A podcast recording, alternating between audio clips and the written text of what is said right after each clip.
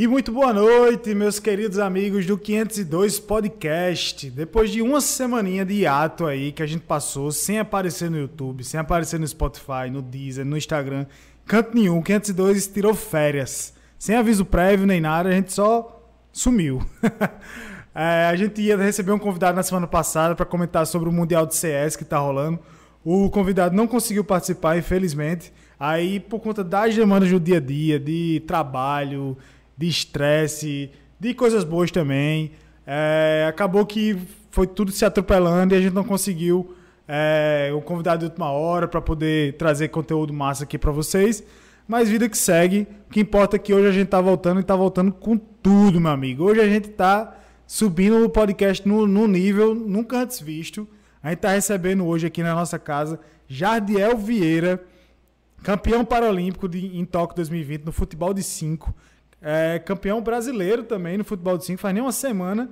Já chegou aqui com o troféu do melhor artilheiro do, do futebol de 5.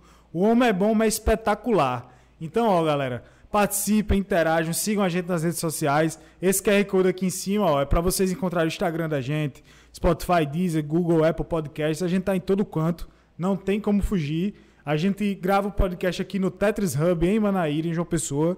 Então, vamos embora, né, bicho? Se, ah, se inscreva no canal. Não deixe de se inscrever, pelo amor de Deus. Senão o Lucas já dá em mim aqui. Liga o sininho para ativar as notificações e tal. Esse rolê todo aí que todo mundo que assiste o YouTube já sabe. Jardiel, seja muito bem-vindo, velho. Aqui é o 502. Foi um prazer estar lhe recebendo. Valeu, Gabriel. Obrigadão, né? É, primeiramente, boa noite a todos. Eu que agradeço é, a oportunidade. E vamos bater um papo aqui sobre as Paralimpíadas, sobre muitas coisas boas aí pra galera. Pois é, Jadel, eu acho que. Eu já, já queria adiantar aqui pra galera, você é cego de nascença, né? É, pode, pode contar o que eu. Sim, sim, sou de nascença, né? Dizem os médicos que é toxoplasmose, mas não nasci cego até hoje, não sei de que, mas é isso. Aí você. Você já nasceu cego, ou seja, você. A gente até trocou um, uma conversa aqui rapidamente, tirando algumas curiosidades sobre cor e tudo mais. É, achei muito legal a descrição que você deu sobre como, como você interage com o mundo. É, e acho que isso tem, tem muito a ver com, com como você trilhou sua vida, né? No fim das contas. É, então, como a gente, o cego de nascença, né? Já nasceu sem ver nada, então a gente vai adaptando o mundo do nosso jeito, né? Muitas pessoas é, é, têm curiosidade de saber, ah, você, você quer enxergar? A resposta, acho que de quase todos os deficientes visuais que já nasceram cego, a resposta é que não. Porque pelo fato de nascer cego, tem toda aquela. A gente vai ter que se readaptar ao mundo, né? Como se a gente estivesse nascendo de novo. Então, tá bom do jeito que tá, né? Melhor não mexer do que já tá feito. Mas acho que mais do que nunca a gente pode usar a frase aqui: melhor não mexer em time que, que tá é, ganhando, né? O time tá ganhando não se mexe, né? Tá cego, deixa assim mesmo. É. Tá bom demais. Rapaz, o cara já conquistou, foi tudo. Mas é ouro olímpico, é troféu de tudo quanto é canto, não tem pra onde fugir, não. Eu tava até, Lucas estava até dizendo, rapaz, a gente aqui, em vez de estar tá investindo numa carreira de atleta e tudo mais, para poder conquistar alguma coisa, aí tá, não, passo o dia sentado mexendo no computador. Mas aí, conta, conta aí, como, como é que foi que você chegou nessa nessa carreira aí de, de atleta, especialmente no futebol de 5, que é um, um, um, esporte, como você contou, que foi, de certa forma, adaptado né, para poder existir. Então, é, Gabriel, eu sou de, São, de Pinheiro, né, uma cidade do interior do Maranhão, e é, comecei, né, na verdade, comecei com, com a música, né, que eu sou baterista antes do esporte, né, comecei tocando na igreja bastante, sou muito fã de música, e 2000 e 11, é, eu vi falar do futebol de 5. Jogava bola assim com as pessoas, com os colegas que enxergavam, que enxergam, né, na verdade. Sim. É, batia aquela bola com eles, mas nunca aquele negócio, ah, um dia eu vou jogar bola e tal. Não tinha nem noção que cego jogava bola, que existia campeonatos ou coisas desse tipo. Então, 2011 teve um, 2012 na verdade, é, a escola que eu estudava foi convidada para uma ação social em São Luís, né? Que ia ser o CAP que ia organizar, né? Vários, vários esportes paralímpicos. E a gente foi. É, nisso tinha o futebol de 5. Tinha, tava tendo um jogo na época e depois do jogo é, o treinador Daniel, na época, apresentou o futebol de 5, né, pra gente. É, essa época eu tinha 15 anos. Aí dei o primeiro chute na bola. Foi. Sabe Deus pra onde foi? Totalmente errado, completamente torto. Aí depois de tudo isso, ter conhecido o esporte, a gente voltou pra Pinheiro, pra escola e tal. Aí quando foi um mês depois, eles foram, o pessoal de São Luís lá na, na minha cidade, levaram a bola lá, deixaram essa bola pra gente é, praticar um pouco né, do, do esporte. E na época, como eu mencionei anteriormente, eu tinha 15 anos, então um mês depois eles ligaram para minha mãe para para me disputar um campeonato em São Paulo, que seria o escolar, né? E pelo fato do, de todos que foram, eu era o único que tinha idade de disputar ainda. Aí a gente foi, é, eu e minha mãe fomos convidados para ir em São Luís. Eu de pronto então já recusei, disse não, eu não quero, vou para lugar nenhum, vou ficar aqui tocando bateria na igreja, esse negócio de viajar não dá para mim não. Pinheiros é muito longe de São Luís? É, não, três horas. Só Sim. que o que torna um pouco mais complicado é que tem que ir de barco, né? Hum. Ai, mas é de boa. Aí, cara, teve toda essa questão de, de recusar, né? Menino do interior, nunca tinha ido para lugar nenhum. E logo para São Paulo eu disse que não queria, não. Aí minha mãe ficou insistindo: não, meu filho, vai, não sei o quê. Aí eles deixaram de ligar. Quando foi um mês depois, tornaram ligar, porque não tinha arrumado nenhum, nenhum outro atleta, que eu tinha idade, precisava muito, muito que eu fosse para compor. Aí eu disse para minha mãe: Senhora, a senhora aceita, é só uma semana, a senhora aceita, eu vou, jogo esse negócio aí, depois eles me deixam de mão, aí eu não vou mais para lugar nenhum. Aí fui, né? Organizaram tudo, consegui ir para São Luís. Quando eu vi os meninos treinando, que eu vi a bola de guiso, tudo aquilo, aí eu já me apaixonei. Eu disse, opa, acho que, acho que esse negócio aqui é para mim. Aí comecei a treinar, aí disputei o campeonato, né? Nessa época comecei jogando atrás, de último homem, né? De zagueiro.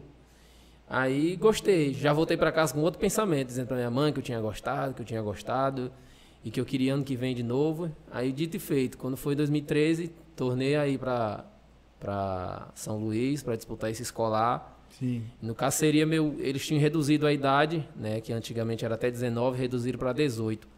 E na época eu já estava com 16 para 17, não, não iria mais em 2014, né? Eu disse para ela, disse: "Não, agora não não vai dar mais de eu disputar escolar, aí me convidaram para para ir, né, para São Luís, para morar lá, para poder trilhar o futebol de 5. Aí eu já voltei para casa com esse pensamento, que eu ia morar, que eu ia embora, que eu ia embora, que eu ia embora. Ela já estava Aí eu acho que ela se arrependeu de ter me incentivado aí, né? Porque eu já disse que não queria mais ficar, mas graças a Deus ela me deu todo o apoio, né, para me ir para São Luís. Foi o primeiro é, time que eu joguei de futebol de 5, foi na ESEMA, é, do Maranhão, 2014. E fui para um, um campeonato que foi a Série B. Eles conseguiram a vaga no regional, eu não, não tava. Conseguiram é, a vaga. E nessa época eu tava gordo, gordo, gordo, tava quase com 100 quilos. Parecendo muito gordo. O treinador, eu é, dominava a bola, chegava na frente do gol, chutava para fora, longe do gol. Aí ele me botava para sentar. Ele dizia: Vai te sentar me tirar do treino mesmo. Quando tu aprender a chutar, tu volta. Mas graças a Deus isso me, me ajudou bastante, né? Agradeço muito a ele, ao professor Gustavo, que me deu todo esse incentivo. E a gente foi para esse campeonato na Série B. Só como eu era muito gordo, eu era sempre a última opção. Da ele, a gente perdeu o primeiro jogo, ele tentava colocar todo mundo em quadra. Quando não, não tinha mais jeito, pronto, agora não tem jeito, vai tu. Aí eu entrei, né? Já foi no último jogo. É, esse jogo a gente ganhou de. Não, foi no penúltimo jogo, né? A gente perdeu 3 a 1 Inclusive eu fiz um gol de falta nesse, nesse jogo que a gente perdeu. E depois entrei de titular no outro jogo, jogamos bem, ganhamos de 2 a 0 Eu já estava jogando na frente, né? Já estava mais de zagueiro. E nisso o, o, o auxiliar da seleção na época estava assistindo o campeonato, essa Série Sim. B, 2014. Aí ele Falou com o treinador depois do campeonato, perguntou quem era eu, a minha idade, ele, ele falou tudinho. Aí eu fui convocado para a minha primeira fase de treinamento da seleção, que foi em dezembro de 2014, né? Ele me convocou, aí o treinador disse, Argel, é, tem uma notícia para te dizer. Eu disse, o quê? Aí ele disse, não, tu foi convocado para a seleção e tal. Aí nem, nem acreditei, né? Eu digo, rapaz, não acredito que isso aconteceu. Ele foi, vai ser em dezembro, é, a fase, tudo. Eu fiquei feliz, né? Contei pra minha mãe e tal, aquela alegria e fui. E só a seleção tinha acabado de ser ouro de novo, né? No, nas, nas é, tinha acabado de ser, na verdade, 2012, né? Em, em, Londres. Ah, é. Aí tinha mudado a, a, a comissão técnica, estava começando uma nova, uma nova comissão, uma nova comissão do professor Fábio. E nisso ele estava apostando já na renovação, né? Que naquele ciclo vários atletas já estavam finalizando. Então aí eu fui é, para a fase, né? nessa época era a seleção sub-23, treinei lá e tal. Sim. Fiz o, o que foi pedido e voltei para São Luís. Continuei lá treinando no time, sem perspectiva de nada se ia ter convocação para mim novamente tal. Foi passando tempo, passando tempo, passando tempo. Quando foi no meio do ano de 2015, em julho, é, ele falou que tinha sido convocado novamente, né? Já para a seleção principal, que ele estava dando uma chance para alguns atletas, para a seleção principal. Daí eu fui convocado e fiquei muito feliz, né? Porque tinha sido convocado para sub-23 e nunca mais tinha sido chamado, nem lembrado, nem imaginei que, que um dia ia ia ser convocado novamente. Aí. Sim. Mas aí durante esse período que, mesmo que você ficou nesse ato aí sem, sem ter uma resposta do, do time Brasil, né? É, você continuou jogando, né? Apresentando resultado e tal, ou não? Continuei treinando, assim, porque o campeonato de futebol de 5 são só duas vezes por ano, né? Então, hum. nesse meio período da Série B até, no caso, a próxima convocação que tinha sido 2015, foi praticamente um ano. Eu não tinha, ele não tinha visto eu disputar campeonato nenhum, né? Acho que só, só informações que o treinador dava para eles. Isso que, era, que me deixava triste, né? Sem saber se eu iria ser convocado, porque como eles não me acompanhavam em campeonatos, aí Sim. não tinha como eles ver se eu estava evoluindo ou não, mas graças a Deus é, eu fui chamado para essa fase, 2015. Sim. Daí fui convocado pelo resto do, do ano, todos os meses, para as fases, né? Graças a Deus aí eu fui me dedicando, né? Fui treinando, fui evoluindo, fui evoluindo. Depois teve regional, teve campeonato. Quando foi no ano seguinte, 2016, eu mudei de clube, saí desse da ESEMA Sim. e fui pro time do CDMAC, do Maranhão também. Aí foi onde eu disputei meu primeiro campeonato com a seleção, que foi um, um desafio é, internacional de seleções, meio que um campeonato preparatório para as para, Paralimpíadas Rio 2016, que uhum. foi até no Rio de Janeiro esse campeonato. Aí disputei, aí esse time do, do CDMAC conseguiu a vaga para a Série B em 2016. A gente foi, disputou a Série B, fiz cinco gols nesse campeonato, a gente conseguiu o acesso para a Série A, fomos campeões. E 2017 fomos disputar o regional, né? Disputamos o regional, só que a gente foi meio que mais para bagunçar do que para disputar um campeonato, né? Acabamos é, fazendo muita resenha, não ligamos para os jogos, acabamos sendo eliminados na primeira fase, quase. Eita. A gente não ganhou um jogo só porque não sei nem como foi esse jogo que a gente ganhou. Ganhamos de 4 a 0, eu fiz dois gols, mas também foi o único jogo que a gente fez bem, só tava mais era na molecagem e tal. Aí quando a gente voltou, que a gente percebeu que tinha faz, feito muita palhaçada, a gente se juntou, né, uniu o time dentro do ônibus e disse, ó, ou a gente vai treinar, ou a gente vai ficar nessa brincadeira. A partir de agora a gente não quer mais esse negócio de, de ficar só brincando, a gente já foi campeão da Série B. Se a gente ficar desse jeito, é, nessa brincadeira a gente vai só é, só cumprir tabela na Série A e cair de novo para Série B. Ninguém quer isso. Aí todo mundo fechou e a gente resolveu se dedicar. Aí na época foi onde é, o, o CDMAC também mudou o comando técnico. É, a nossa preparadora física na época, que tinha entrado para ser preparadora física, aquela Larissa, é, a gente pediu para o pessoal do, do, do time é, efetivar ela como treinadora, porque o treinador faltava muito e ela que ficava segurando o pepino. Então, foi dito e feito. Eles efetivaram ela, então a gente treinou bastante, se dedicou, se dedicou. E fomos vice-campeões brasileiros desse ano, é, 2017. 2017 Depois né? de ter feito um regional, ido pro regional só para brincar, né? A gente resolveu uhum. fechar, se unir. Fomos, fiz cinco gols também nesse campeonato. Na época, a gente perdeu o Pagafuk, que já estava sendo a base da seleção, já tinha montado um time muito forte. É, foi a primeira transmissão do futebol de 5 no Sport TV, que foi em 2017. É, Fui cortado da, da seleção nessa época por, por conta de doideiras minhas, né? sempre tive, eu sempre tive problema com peso, sabe? Muito, muito, muito problema com peso, então acabei. Rapaz, olhando hoje não parece não. Viu? Eu era muito, muito gordo, bicho.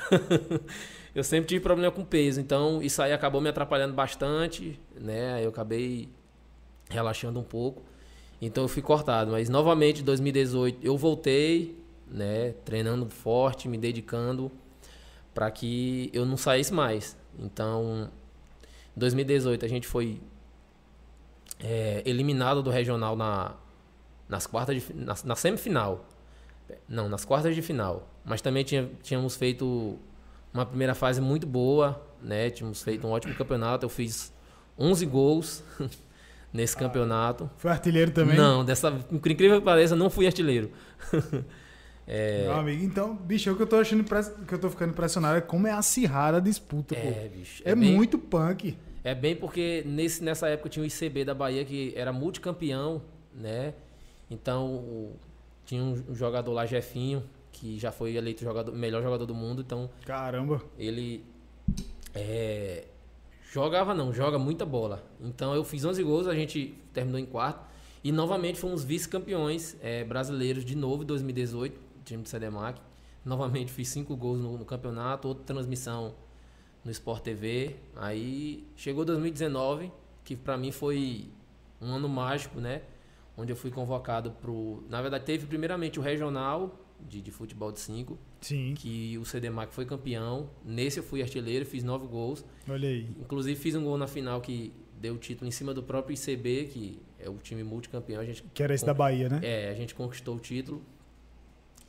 E logo depois, durante o campeonato mesmo, eu recebi a notícia da convocação que eu tinha sido convocado para a Copa América, que ia ser no Brasil. Aconteceu, né, no Brasil, em 2019. Uhum.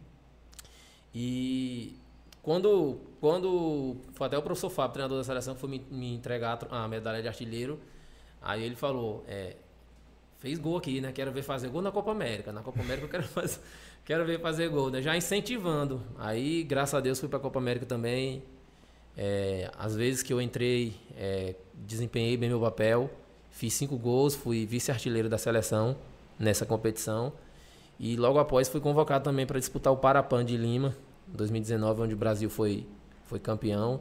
Fiz apenas um gol, mas só de estar tá lá, de estar tá ajudando, de estar tá representando o Brasil foi algo que foi histórico. 2019 para mim foi histórico e mais uma vez fomos vice-campeões brasileiros novamente também do CDMAC.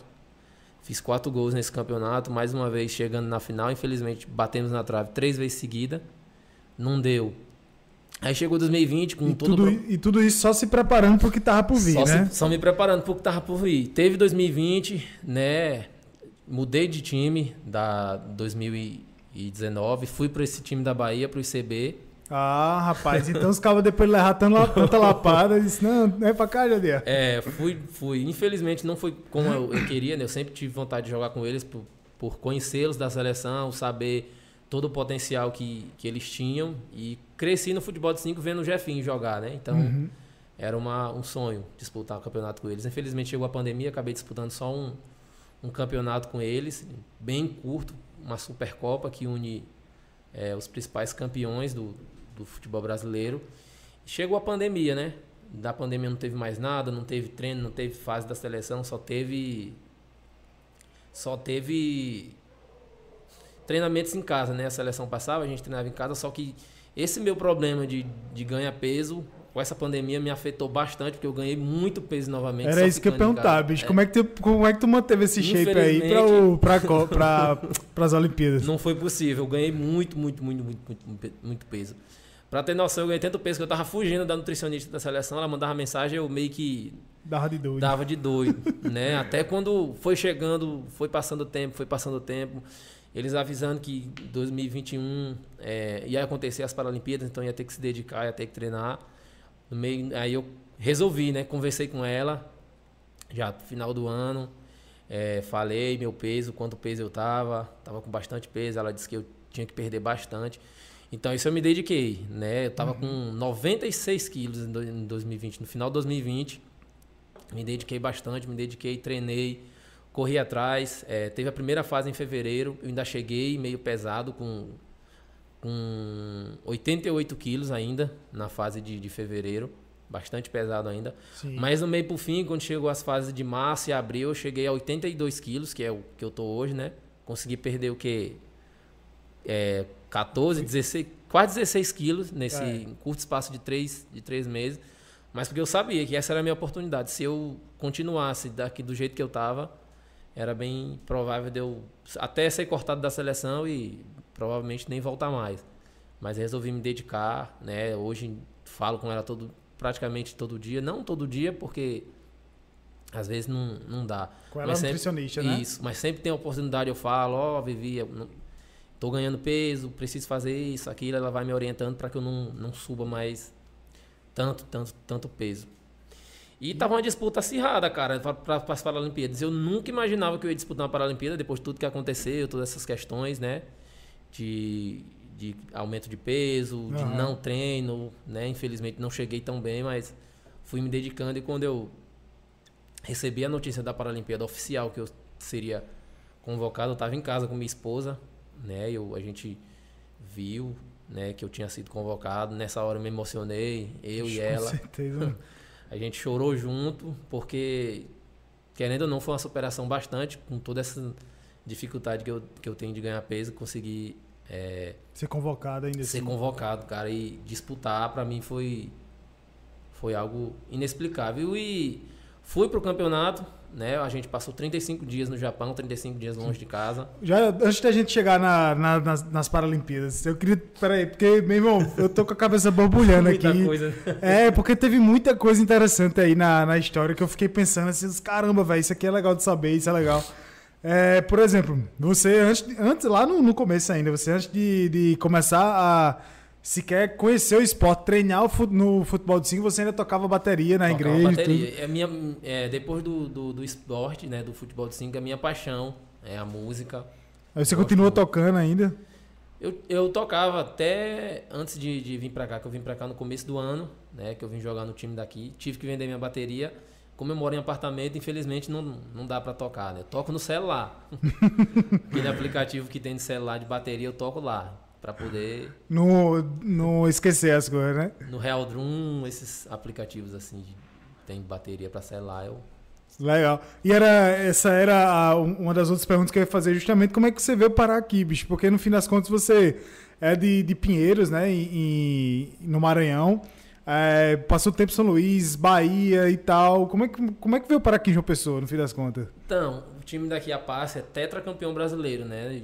Foram, já teve muitos jogadores bons que passaram por aqui. Infelizmente o time passou por uma fase não tão boa, né? Algum, algumas coisas aconteceram. O time deu meio que uma, uma estagnada. Mas é, depois a galera resolveu se juntar, né? Resolveu trazer né, o time de novo pra cima. Então eu, eu recebi o convite pra pra jogar aqui na. A, na pa, a Pa- passe é o quê? Passe. É Associação Paraibana de Cegos, no caso. sim, que é a que fica no bairro dos Estados? Isso, ali é o Instituto, né? Ali é o Instituto de Ah, Cegos. tá. Aí eu recebi, rece- é, recebi a proposta pra vir jogar aqui. Minha esposa é daqui, né? Então Ah, já ajudou. então. Quando tive a oportunidade de vir pra cá morar com ela e tal, ficar mais- bem mais perto dela, eu não pensei duas vezes. Aí tive toda a estrutura pra treinar, né? Nesse, nesse pouco tempo que a gente teve pra treinar, eu comecei a treinar com. A gente começou a treinar mesmo firme o time depois da- das Paralimpíadas. Foi menos de dois meses até o campeonato, né? De, de futebol de cinco que acabou Sim. na semana passada. Mesmo assim, a gente, esse, o time da, da Paz estava na Série B, tinha caído para a Série B. Então, por conta de desistência é, de um dos times, pela só sobe dois. Então, pelo fato da Paz ter sido terceiro colocado e um desses times da Série A desistiu, Aí aproveitou a, a, a gente conseguiu acesso, né? E muita gente falando ah, que a Paz veio pela janela e tal, falando aquilo. O objetivo da gente era chegar na Série A e se manter, né? Ganhar Uhum. um jogo ali, empatar outro, para não cair. Mas, graças a Deus, com um trabalho bem feito, a gente não só se manteve, como fomos vice-campeões brasileiros sem ninguém dar nada, né? Pelo time da gente. Rapaz, tire onda não, viu? E, graças a Deus fui artilheiro, né? Pude fazer os gols que ajudou bastante na equipe. Então, Pois é, que é justamente esse troféu que tá aqui na mesa, que é do, do artilheiro do Campeonato Brasileiro, né? Do Isso. futebol de 5. E aí, vamos lá, ainda antes de entrar na, na, na Tóquio 2020. É, muita gente. Eu, eu falo assim, muita gente, porque uma das coisas que aconteceu no, no estúdio aqui, que, é a, que eu trabalho, É, bicho, quando começaram as Olimpíadas, minha amiga, a gente foi logo para pro Magalu ali, comprou logo uma TV para botar na, na, no estúdio, então vai acompanhar. E aí acompanhava sempre o. Pelo fato de estar aqui no, no Brasil, né? Várias horas de diferença, nem lembro quantas horas são exatamente. São 12 horas. 12 horas, né? Ou seja, bastante coisa. Então a gente pegava mais os últimos jogos do dia ali, né? Sim. Ali no começo e tal. E assim a gente foi acompanhando. Inclusive, a gente assistiu a alguns jogos do, do futebol de 5. Eu não lembro de ter assistido algum jogo do Brasil em específico, mas a gente assistiu sim. É, e, caramba, eu viajava em algumas coisas, velho. Não entendi exatamente como é que funcionava, porque até uma das coisas que você comentou aqui, é, tudo é muito guiado por meio do som, né? Mas como é que fica o estádio? O estádio é muito grande, não ecoa, não ecoa o som. Como é que funciona para vocês se orientarem em quadra? Então, dentro de quadra tem. A quadra é dividida em três textos: é o texto de ataque, o texto de defesa e o texto do meio, né? Que é onde o, o treinador pode falar. Dentro de quadra, em si, o barulho é, é bastante grande, porque os atletas falam, o goleiro fala, o chamador hum. fala e o treinador fala. Agora, fora de quadra, é, as pessoas só podem se manifestar quando for um chute para fora ou coisa desse tipo ou um gol. Tem gente que se manifesta, tipo, por exemplo, campeonato com muita gente, tem gente que se manifesta no meio da jogada, né? Às vezes tem uma jogada lá, a galera não consegue segurar, acaba se manifestando. Mas é, dentro de quadra, os atletas obriga obriga obrigatoriamente tem que falar o voe. O voe é um, é um tipo, uma comunicação. É, por exemplo, se eu for, tu tá com a bola hum. e eu for tirar a bola de ti sem falar o voo, é falta, porque eu tô indo sem falar, ou seja, tu não vai saber que eu tô me aproximando de ti, tu não vai conseguir é, fazer uma jogada, desviar. Então, obrigatoriamente, os atletas têm que falar o voe. No caso, Sim. o goleiro ele orienta a defesa, obviamente. Atrás do gol tem um chamador que orienta o ataque, ou seja, os no nossos olhos é a pessoa que está atrás do gol. Ou seja, a gente seguia pelo, pela nossa audição através dos olhos dele, né? Ele que vai narrar toda a jogada. No caso, ele vai dizer, por exemplo, tem dois, três, aí no caso já é da nossa, nossa mente, da nossa imaginação, o que, é que a gente vai fazer para conseguir driblar e, e, fazer o gol. E os treinadores têm os textos deles que eles podem falar. Se a bola estiver na defesa, ele não pode falar. Se estiver no ataque, ele não pode falar. Ele só pode falar quando a bola está ali no meio de quadra, né? Que ele pode orientar o time. E a bola tem um guiso que a gente consegue ouvir a bola é, para poder conseguir se locomover dentro de quadra. Uhum. Ou seja, todo o futebol de 5 praticado é, pelo cego é através da audição. A gente necessita muito da audição para conseguir é, praticar o futebol de 5.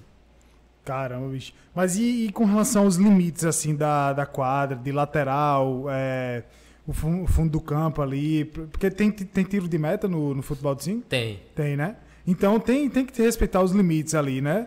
Sim, antiga... como, é, como, você, como é que vocês percebem esses limites? Então, antigamente não, não a quadra era aberta mesmo sem, sem aquela proteção lateral, aquela proteção lateral chamada de banda.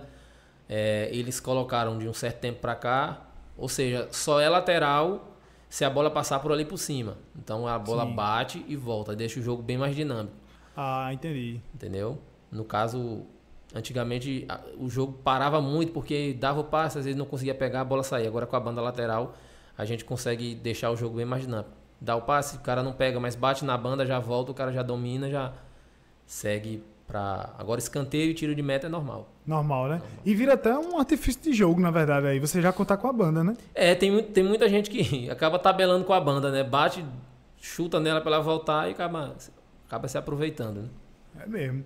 É, e, e, por exemplo, eu, eu, eu, uma, eu, percebi também que assim. É, você não pode ficar tocando na máscara, né? Não. Durante não, o jogo. Não pode ficar porque o juiz já. Porque assim, é, ele, a gente joga vendado hum. por proteção né, do olho, às vezes pode acontecer um dedo no olho, uma cotovelada, mas também porque, mesmo o jogador sendo B1, que é considerado cego total, tem alguns que têm percepção de luz.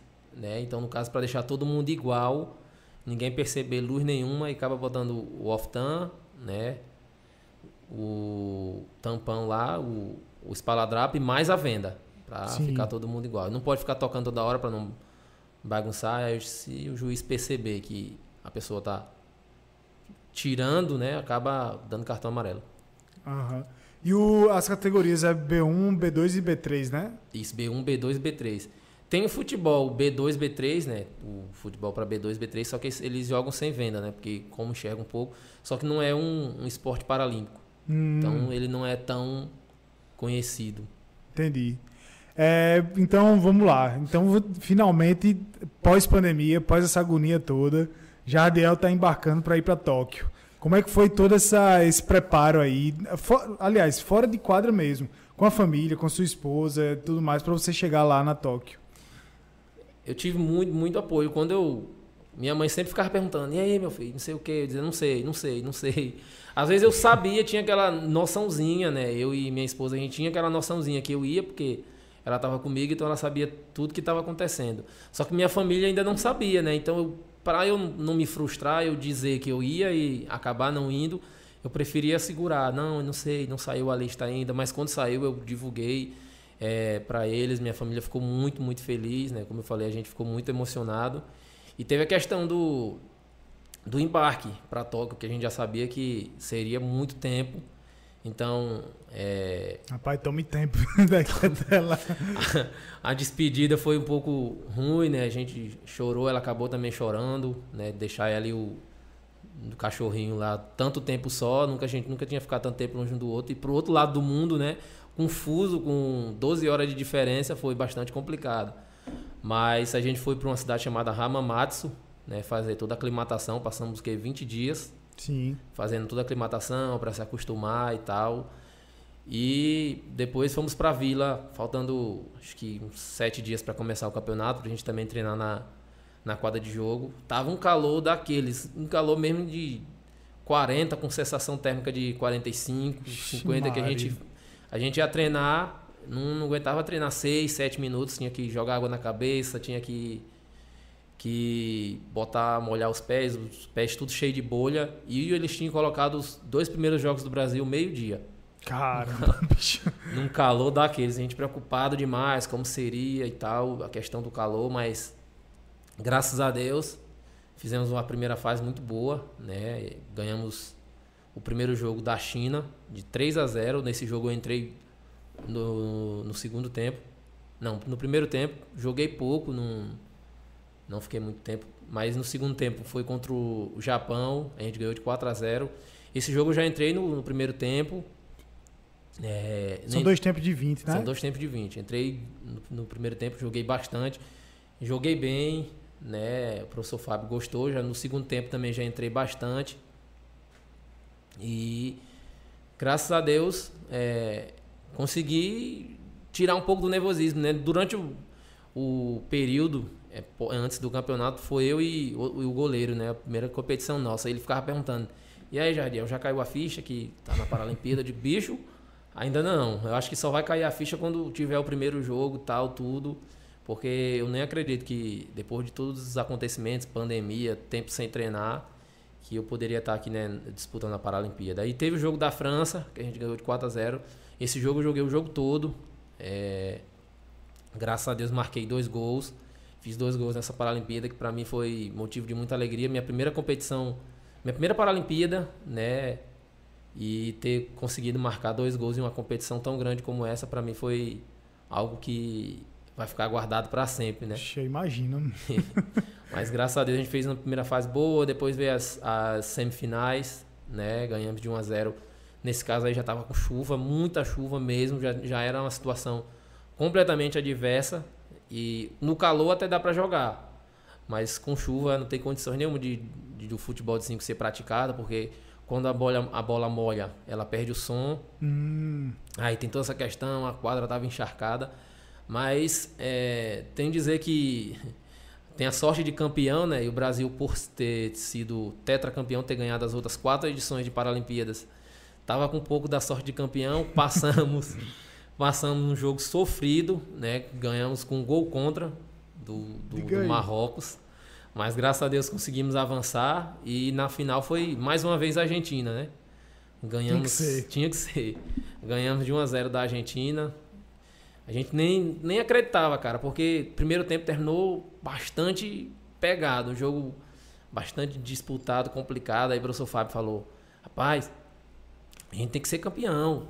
Pense na família de vocês, que vocês deixaram lá, passando esse tempo todo, 40 horas de viagem, 28 horas dentro de avião. Vocês pensem na família e tal, vamos para cima, aqui só tem homem, vamos jogar e graças a Deus a gente voltou pro segundo tempo, jogamos bem, conseguimos fazer 1 a 0 já terminando o jogo, né? Já Durante o, o, o, primeiro tempo estava seco, um pouco seco, porque não tinha chovido. No segundo tempo começou a chover. Aí diz, rapaz, Eita. agora que a gente não conseguiu fazer um gol no primeiro tempo, seco, pascou para fazer gol no segundo tempo. Mas graças a Deus a bola saiu, o gol saiu nonato, fez o gol no, no segundo tempo. E a gente conseguiu ser, ser campeão. Quando fez o gol, bicho, que o Brasil fez o gol, eu tava no banco. Eu saí correndo, caí por cima da banda, machuquei a perna, mas nessa, nessas horas tava quente, nem senti nada. Mas depois, quando o juiz apitou, a gente pulou pra dentro da quadra. Foi aí, acho que é aí que minha ficha caiu, que eu tava na Paralimpíada, quando, quando ela acabou, porque durante foi complicado. Foi foco total, né? Foi total. E como, como é que era justamente essa preparação, velho? De estar tá, de tá ali com atleta do mundo todo, bicho. Imagino que a galera devia bater muita bola, assim, de tipo trocar, muita conversa, falar de expectativas e tal. Como é que era isso? Tu pegou muita pressão do povo? Bicho, pior que. É, no, no, caso, dentro da vila, nem teve tantas essas conversas, por conta da pandemia, era tudo ah, monitorado, é eles tinham um aplicativo que eles ficavam monitorando as pessoas que ficavam se aproximando e tal. Mas entre a gente mesmo, a gente procurou é, descontrair o máximo possível, né? Eu, o Ricardinho e os meninos. A gente jogou videogame, acabou jogando videogame. Já viu o cego jogando videogame? Ai, não. é basicamente assim, a gente, cada, no caso, pegava o controle e os goleiros narravam, né? Orientavam a gente, vai pra direita, vai pra esquerda, como se a gente estivesse no jogo. Sim.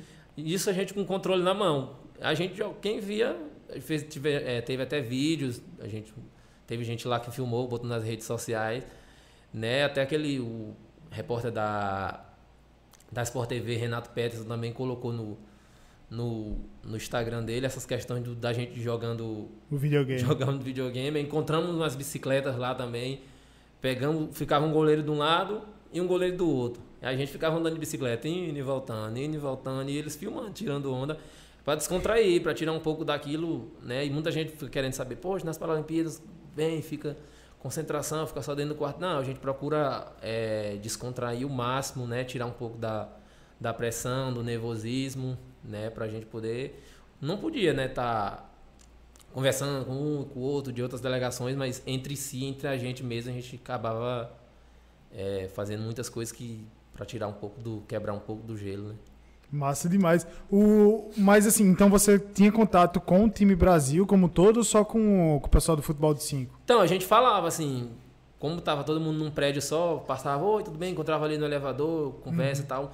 Mas esse contato mesmo, conversar e tal, perguntar como é que foi a competição e tal, não, não, a gente não tinha toda essa aproximação. Agora, entre si mesmo, entre o time, a gente tinha total liberdade. Tinha até algumas coisas engraçadas, né, que acontecia, que a gente tava tava eu, os dois goleiros, tava Ricardinho e outro menino, Thiago Paraná. Aí eles soltaram a gente num piso tátil, só que o piso tátil, ele acabava, né? No continuava a, a, as coisas, tá, o caminho, mas não, o piso tátil acabava. Oxi. Aí é, Ricardinho disse: "Não, eu vou, eu vou". Aí Luan, que era o goleiro, viu que acabava, soltou: "Não, pode ir". Aí o outro menino foi atrás que é do time também. Aí eu disse. Aí o outro goleiro disse, vai, eu digo, vou nada. Ele disse, vai. Sabendo que ia acontecer alguma coisa, né? Que não tinha mais pisa, não tinha mais piso tátil, alguma coisa ia acontecer. Eu digo, vou nada, ele me empurrou, disse, vai pra lá. Aí foi, um na frente e a gente foi atrás. Aí, aí quando acabou o piso, ele viu que não tinha mais nada, ele afastou pro lado, passando o pé assim, procurando pra saber onde era que tava, né? O que, pra onde ele ia. O que é que danado tinha na frente? É, né? aí saiu. E o outro veio também. Quando o outro veio, que ele sentiu que o piso acabou, ele parou. Nesse que ele parou, eu tava vindo em alto, deu uma contrada nele, que ele quase cai. Eu disse, oxe, que gota séria é essa aqui? Não, tô procurando o piso que acabou. E os goleiros filmando a gente nessa situação e se acabando de rir, né? Então... Então, essas, Só as fuleiragens. que acontece é.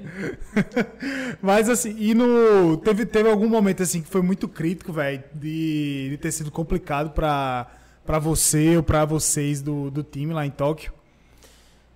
Cara, acho que o mais complicado é quando a gente chegou né, no, no, no, no aeroporto, que a gente fez o teste, fez aquele, aquela questão do teste, tinha dado duas pessoas que tinham dado positivo, né? Como veio todo mundo dentro do, do, do, avião, aí foi, não, porque vão ter que fazer outro teste, vai ter que fazer o PCR, então todo mundo vai ficar aqui. Imagina todo mundo depois de ter 20, 28 horas de voo, ter que ficar mais não sei quanto tempo no aeroporto esperando essa questão de teste para ver quem estava perto, quem não estava.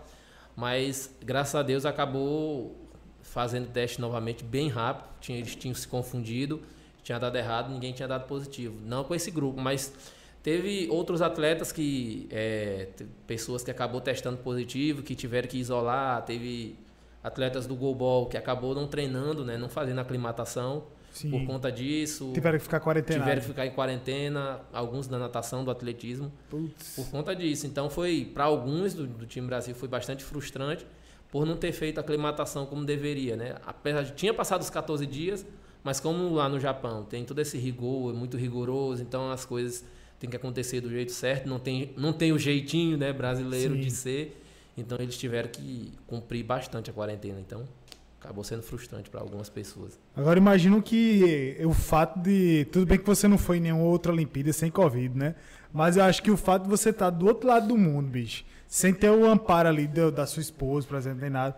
É, tendo esse risco ainda do Covid, o, a pressão do, do jogo tudo mais, o psicológico deve ter sido bastante abalado, né? Cara, a gente fica naquela situação. Todo dia tinha que fazer teste e fica pensando, poxa, se eu faço o teste dá positivo. Acabou. Pra que a pessoa ia ter que ficar isolado. Cada vez que ia chegando, a gente ficava pensando, se testar positivo, não disputa mais o campeonato tal, vai ficar.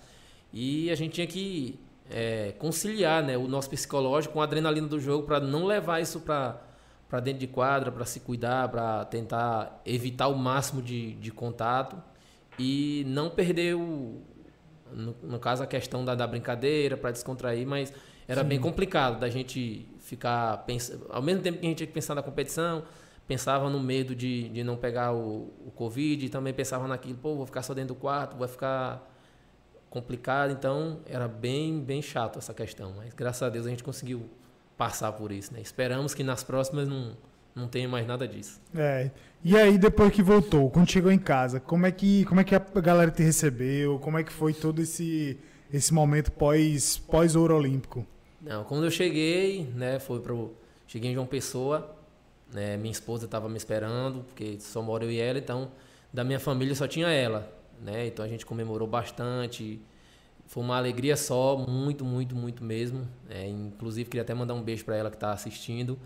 Então foi algo que acho que até para ela também caiu a ficha depois que eu cheguei, né? Sim. E a alegria de, de eu estar tá voltando para casa, de estar tá junto novamente. Aí daí eu fui para São Luís, né? Passei Fui lá passar uma semana para ver minha família, para ver minha mãe, mas infelizmente eu não consegui aproveitar como eu deveria, né? Porque foi muita, muito, muita entrevista, tinha que acordar muito cedo para ir para TV, para rádio, negócio com, com, as questões do com o governador. Então, a semana que eu passei em São Luís foi bastante corrida. Então, não consegui aproveitar a família como deveria, então, né? Flávio Dino, né, que, que é o governador lá. Isso. Inclusive, fui né, um, uma cerimônia com ele. Como, como foi ela? Recebeu super bem, né? Eu já tinha encontrado com ele em uma época que eu é, tinha, ia ter um, uma competição no Japão. Nesse tempo eu estava começando na seleção, só que eu não tinha passaporte. Então foi tão anunciado e tal que eu ia e é, ele é, me chamou, fui lá no é, onde ele, fiz tudo aquilo como se eu fosse viajar, mas infelizmente eu não tinha não, não tive passaporte, né? Acabei não Caramba, viajando bicho. por conta de não ter passaporte. Ainda era menor de idade, então foi teve todas essas questões. Então eu corri logo para depois disso é, fiquei muito triste, né? Poxa, uma oportunidade dessa pode ser que não pareça novamente, mas graças a Deus apareceu. é, Jardel, mas e aí, diante de Tu tá quantos anos hoje? 25. 25, né? Eu tenho 24, então a gente tá quase tá, na mesma idade. É. É, tá com 25 anos de idade, bicho. Tu, nessa pouca idade, convenhamos, a gente tem pouca idade. Tu já tá com um ouro paralímpico no, no pescoço, é, troféu de melhor, melhor artilheiro do Campeonato Brasileiro de Futebol de 5. É, você já coleciona muitas conquistas que, assim, várias pessoas, até atletas de carreira, que dedicam a vida inteira ao esporte, alguns não conseguiram alcançar. É, como é que você se imagina daqui a 5, 10 anos, seu futuro no, no esporte? Ou fora mesmo até? Cara, eu ainda quero jogar pelo menos mais uns, uns 15 anos, né? Pelo menos disputar pelo menos mais umas duas Paralimpíadas.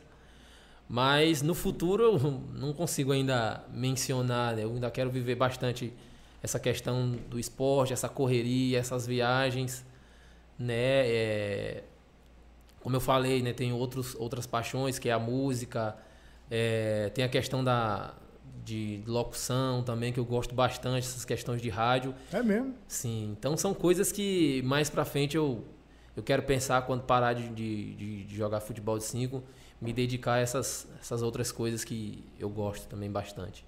Oxe, massa demais. Tem, tem uma pessoa, algum artista que tu se imaginaria tocando junto com ele? Um artista? Ah.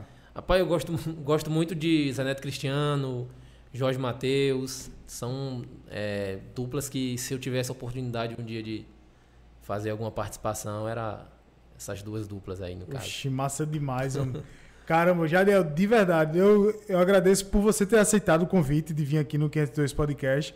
Agradeço também a Samuel por ter vindo falar comigo, ter sugerido que você viesse. Eu fiquei, meu irmão, na hora, tem nem, tem nem duas conversas nem nada. Vai, vamos marcar para quando?